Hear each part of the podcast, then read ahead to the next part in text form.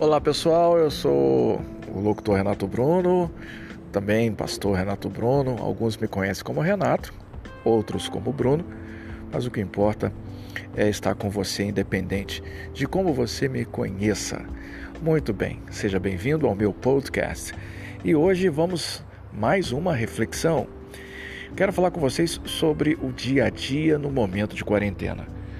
Pessoal, é complicado, principalmente porque nós estamos dentro de casa e os pensamentos vêm e vão. Bem, a nossa mente é tão complexa que precisamos ver de uma forma individual. Cada um de nós sente de uma forma diferente as sensações, as alegrias, as tristezas. O mais importante é estarmos aproveitando esta oportunidade para que a gente possa refletir sobre a nossa existência.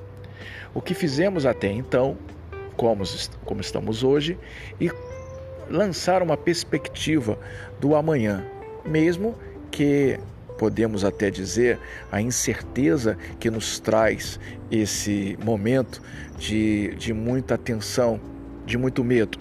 Bem, costumamos dizer, refletirmos que não podemos entrar em pavor, ter pavor, deixar o pavor entrar em nossa casa, entrar em nossa vida, entrar em nossa mente, porque o pavor nos tira o alicerce nos traz ah, o desequilíbrio.